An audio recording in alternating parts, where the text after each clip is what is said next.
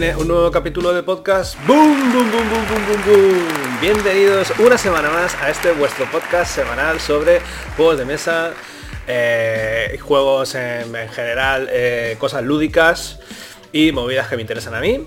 Así que eh, ya sabéis cómo va esto. esta semana tenemos a una invitada que la verdad es que me hace mucha ilusión que esté, es Lorena Garcés, la responsable de la página web Consola y Tablero.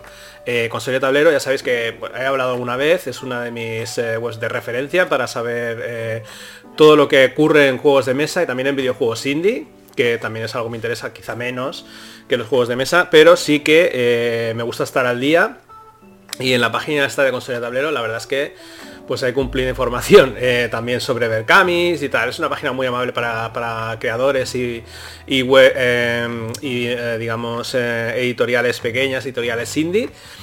nos trata muy bien, por lo general, es una web informativa y creo que hace una labor necesaria dentro de los juegos de mesa. Así que a priori, claro, no soy neutral, Lorena Garcés, digamos que creo que hace una gran labor lo que sí que me gustaría saber, que es algo que le voy a preguntar, es cuánto tiempo le dedicas, porque eh, no sé si es una dedicación en exclusiva. Eh, entiendo que no, pero a lo mejor sí, no lo sé, eh, porque las actualizaciones son constantes, cada día hay cosas y es como, bueno, pues es una, página pues de primer nivel, desde mi punto de vista. Nada más, voy a empezar ya con la entrevista, así que os dejo con ella y eso sería. Vamos allá.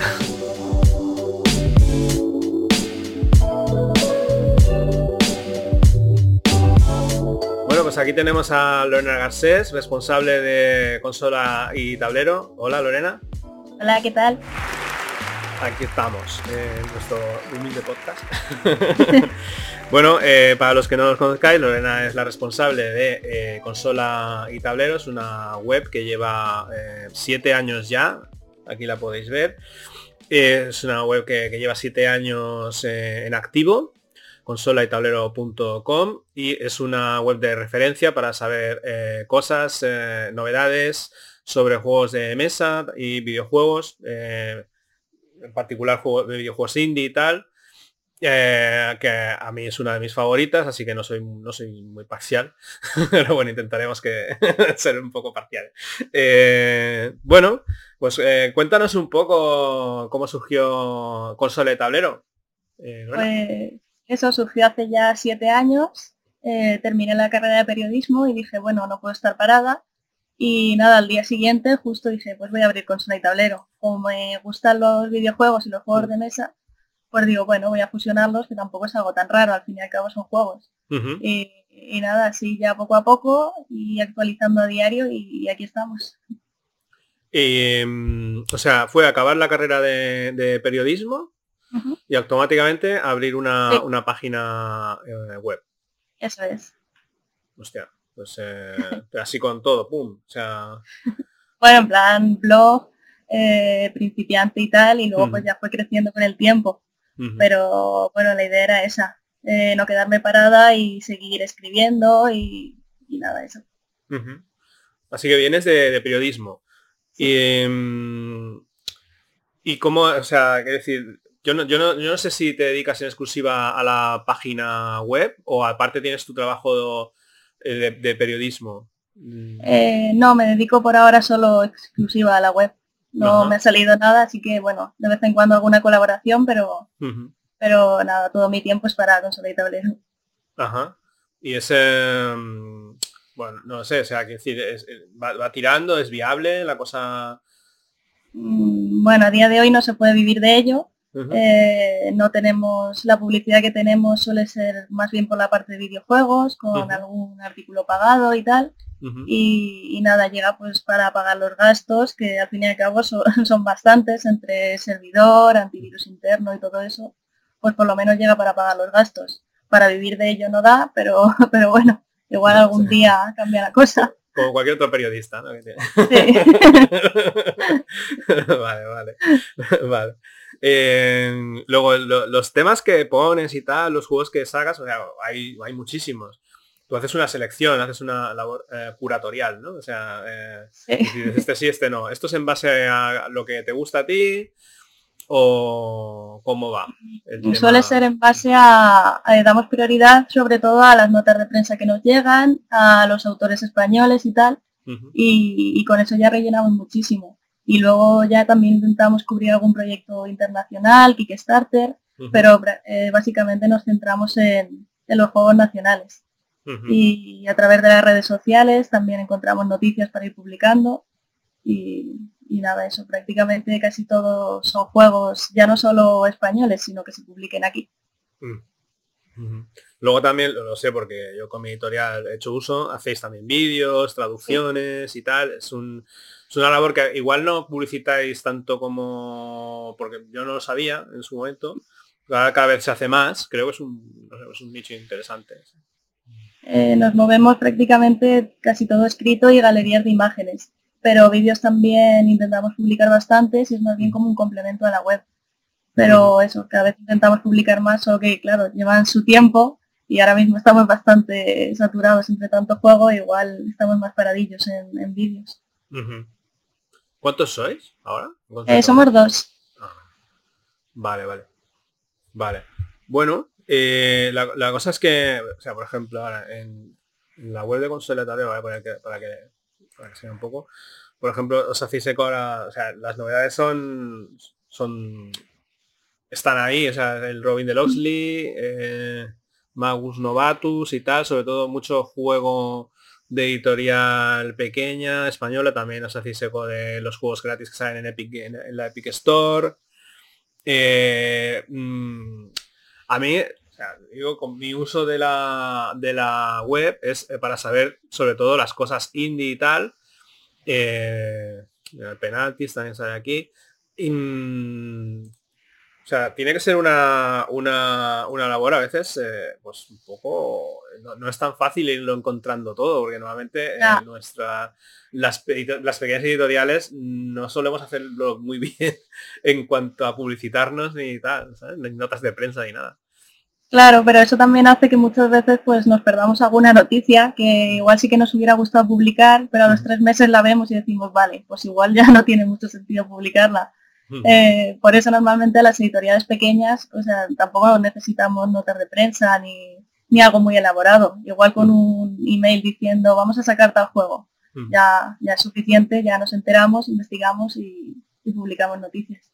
Entonces el modus operandi, digamos, es eh, cada día, porque cada día hay novedades. O sea, tú cada día igual te haces tres artículos así, ¿no? Sí, depende del día, pero sí bastante, ¿eh? o sea, que decir...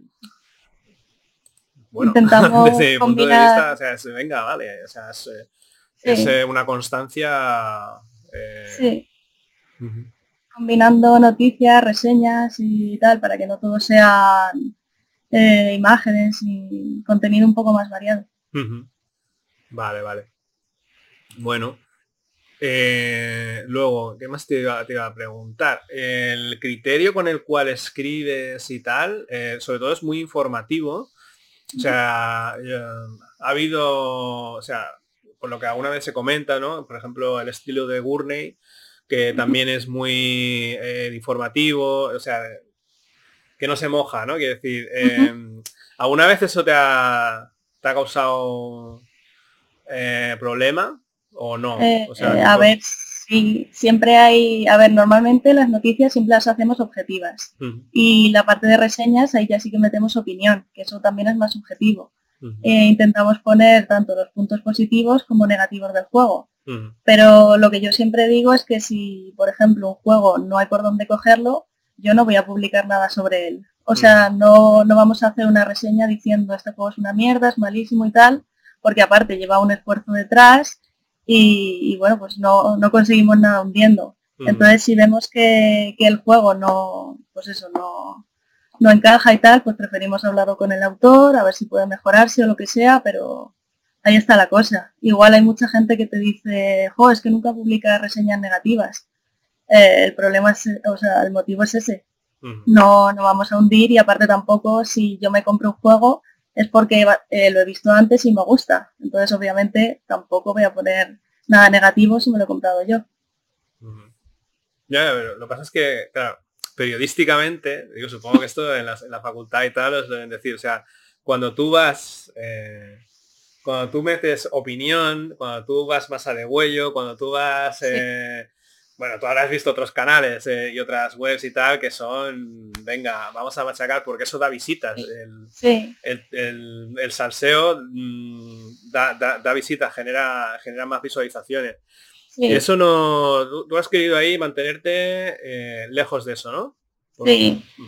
es eso, porque entiendo que hacer un juego lleva, lleva eso, un trabajo detrás, eh, puede no haber sido bueno, pero imagínate, a lo mejor es un juego que no, que no tiene sentido ahora, pero dos meses después le das una vuelta impresionante y es un juegazo. Y si yo ya lo he vendido previamente, eh, ya he perjudicado muchísimo ese juego. Entonces, en un principio, eso no va con nosotros.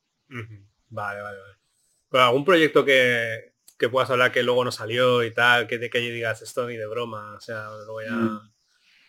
Eh, bueno, algún prototipo y tal sí que nos llega y, nada, eso decir, mira, no, entendemos las reglas o no entendemos tal, si puedes volver a darle una vuelta y antes de publicar algo, eso sí que nos ha llegado uno.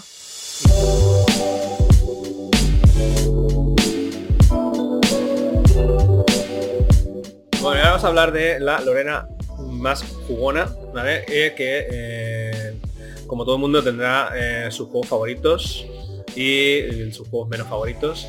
Uh, ¿Qué nos puedes contar? algo que hayas jugado recientemente que te haya gustado mucho?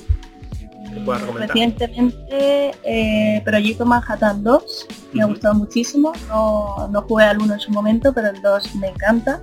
Llevo ya un montón de partidas y, Monasterium también me ha sorprendido, bueno, es más tirando a clásico, no, introduce mecánicas eh, muy desconocidas, pero aún así eh, me, gusta mucho. últimamente las novedades de Arrakis me, están, me llaman bastante. Sí, Arrakis tiene, tiene, tiene buenas cosas, ¿eh? Está apostando están gastando ahí sus buenos billetes también, ¿eh? No sé cómo se lo sí, porque las licencias tienen que ser caras. ya, ya. Pero bueno, de verdad es que tienen un buen gusto, buen gusto. Y si tuvieras que hacer un, un top de, o sea, de los de todo lo que has jugado. Eh, yo creo que mi favorito sigue siendo Lorenzo y, Magnífico. Me encanta ese juego sigue siendo súper rejugable a pesar de que lleve mil partidas, me encanta. Um, Orleans también lo metería ahí, con la, eh, las fichitas en la bolsa y tal. En vez de construir eh, construir en mazos, construcción de bolsas, me parece muy original. Y esos dos están, no sé, igual algo ya más diferente no talón, también me sigue funcionando muy bien, sobre todo con las expansiones y yo creo que ese sería parte de mi... Pero tú eres más Eurogamer, ¿no? Que... Sí. Sí. Bastante Eurogamer. Ok, ok. ¿Y alguno que digas esto igual tendría que haberse quedado en un cajón? Y ahora te voy a pinchar un poco ahí, ya que es políticamente correcta, vamos a vamos a generar visitas. Eh, pues a ver, de los más clásicos y tal, igual la gente me odia por ello, pero Carcassonne, por ejemplo, no lo soporto nada. O sea, no, no, no me gusta. Y mira que lo he intentado, he metido expansiones, pero no, no le veo demasiado la gracia. Bien, pones tu loseta, vas haciendo el cuadro, la, la ciudad. Un yo empecé con el Carcassonne, si no es por el Carcassonne igual no estaba aquí, ¿eh? sí, yo empecé con Catán y Catán, por ejemplo, la gente también lo machaca mucho y Catán sí que me gusta mucho. Pero Carcassonne no puedo. Carcassonne no, vale, vale. vale, Bueno, eh, yo, yo recuerdo haber jugado al sexy el arte del flirteo. Ah, sí. y mira que me cae bien el auto, digo, pero sí. pavo, aquí, tío? Hombre, tiene su, su parte graciosa. Bueno. El, el tema es diferente, por lo menos. Ya, ya, ya, ya. Sí, sí. Es verdad que no ha salido mucho de ese tema, pero ya que podría, ser un podría ser un nicho de, mercado, ¿no? Hacer un juego basado igual en Tinder o una movida de esas. Sí. Eh, pues sí, sí.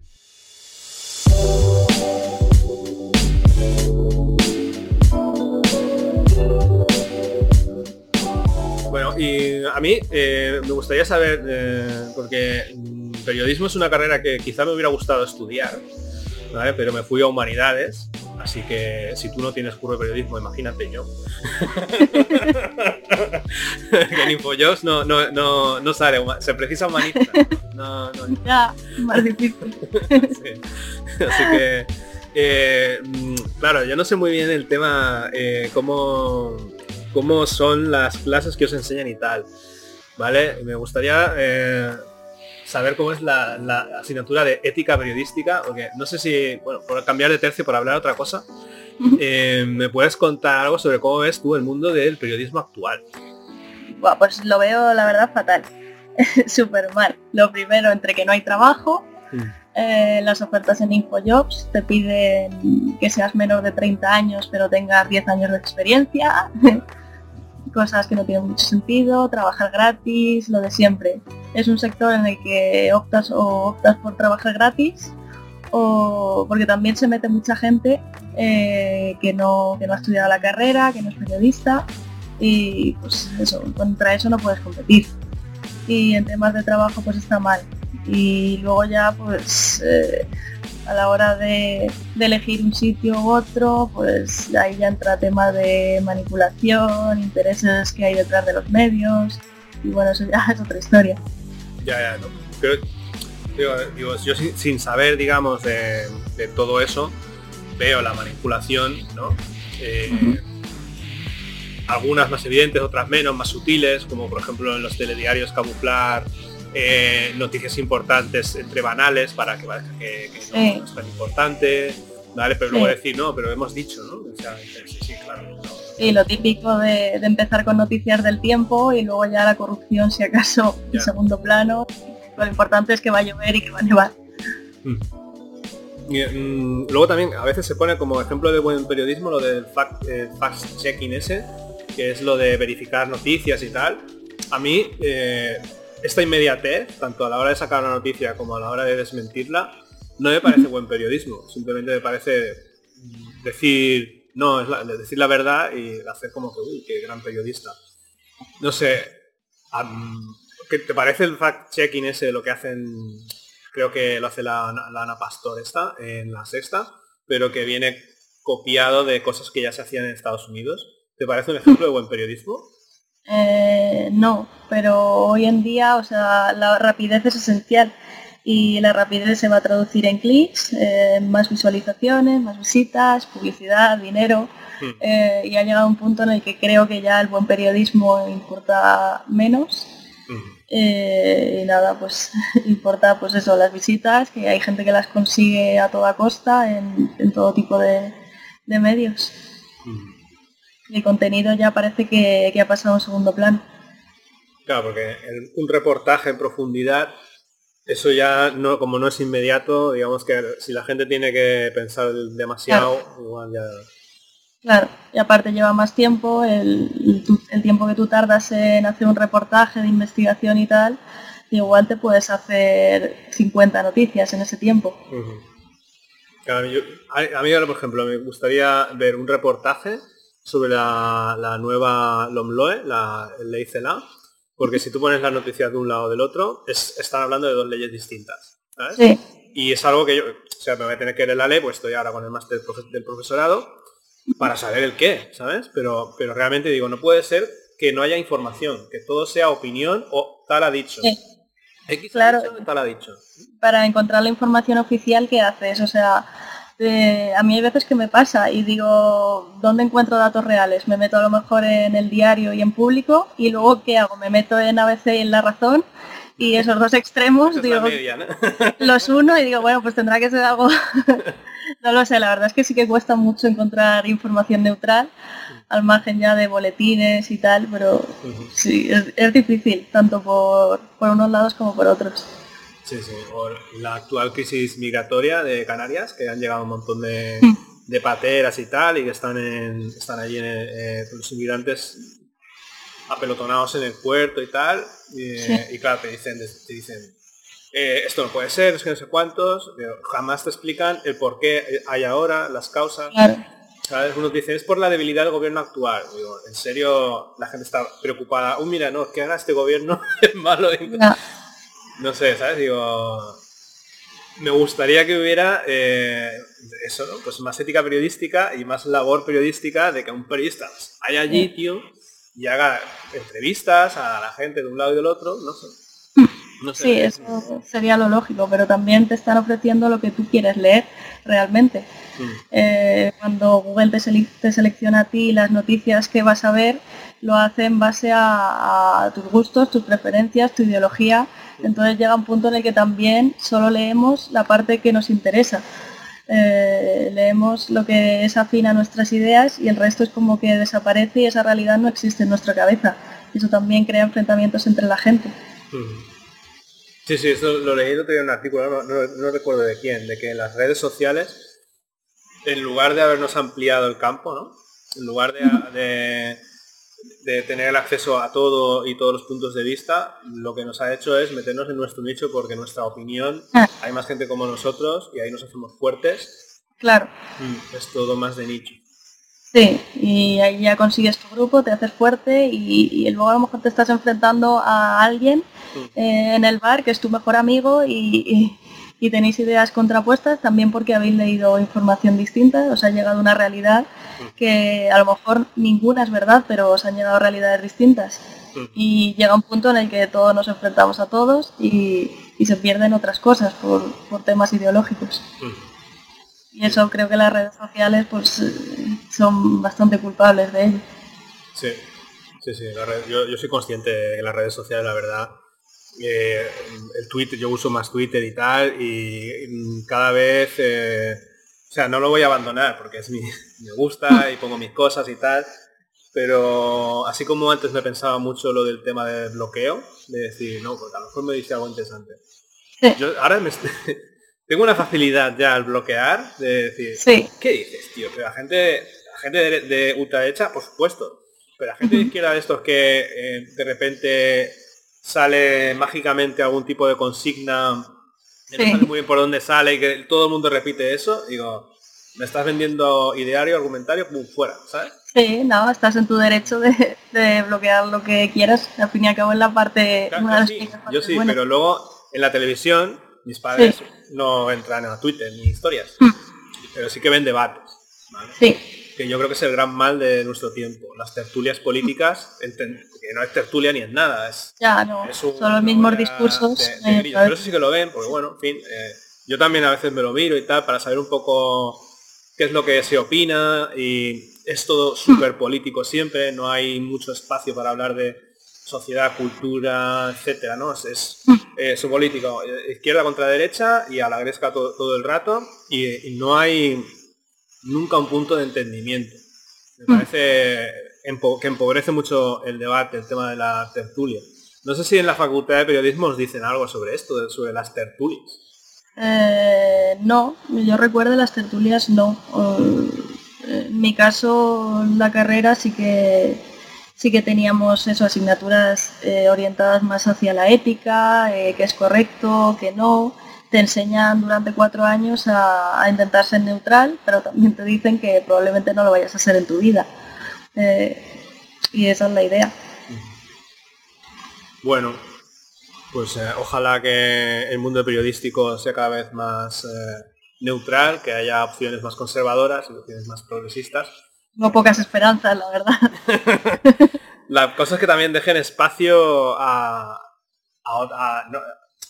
artículos sin ideología no, porque siempre va a haber ideología, pero que no todo sea una lucha constante entre la izquierda y, la, derecha, ¿no? Temas culturales puedan ser em, mm, escritos o, dichos en televisión sin una carga ideológica detrás. Pero bueno, me parece que es muy complicado. Y sí, es complicado. Han subido tanto el nivel de, ¿cómo mm. decirlo, no? El, eh, no sé cómo se diría, ¿no? La, la olla, sobre todo en Estados Unidos, que es acojonante, lo del tema de las elecciones, por ejemplo, ¿no? Que hay gente que sale armada a la calle para defender mm. que Trump sea presidente y dice, sí, debatir en la vida, tío, que te salía a la calle. ¿A quién vas a matar? Sí. Mm. No, pero en España, a ver, no, no, tan, no tan bestia, pero también se está viendo cada vez más. Eh, sobre todo ahora que si llevas la banderita de España en la mascarilla, ya eh, es como que te estás mostrando más. Eh, no la llevas y al fin y al cabo también sales a la calle y aunque sea ese cruce de miradas, pues ya es enfrentamiento también, sin armas, pero enfrentamiento y así, pues no lo sé.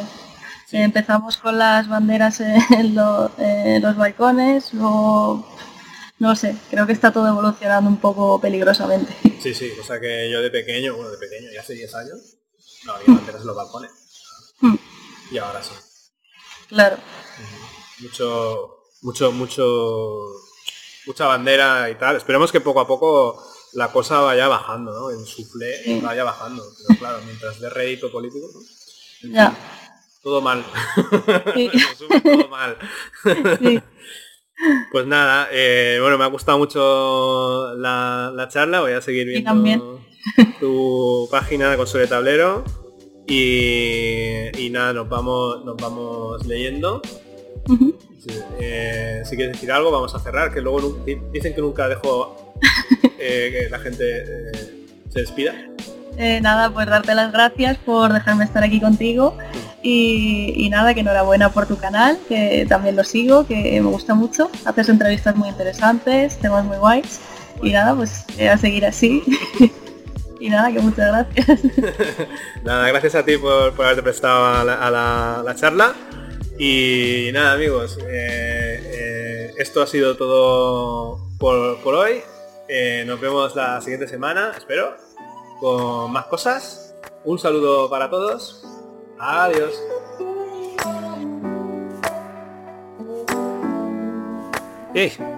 No os veis todavía, no os todavía que aquí estoy yo para recordaros que tengo una página en Tipeee con la que podéis, si os apetece, darme vuestro aporte, ¿vale? Es la voy a poner aquí, es la página de eh, es.tipeee.com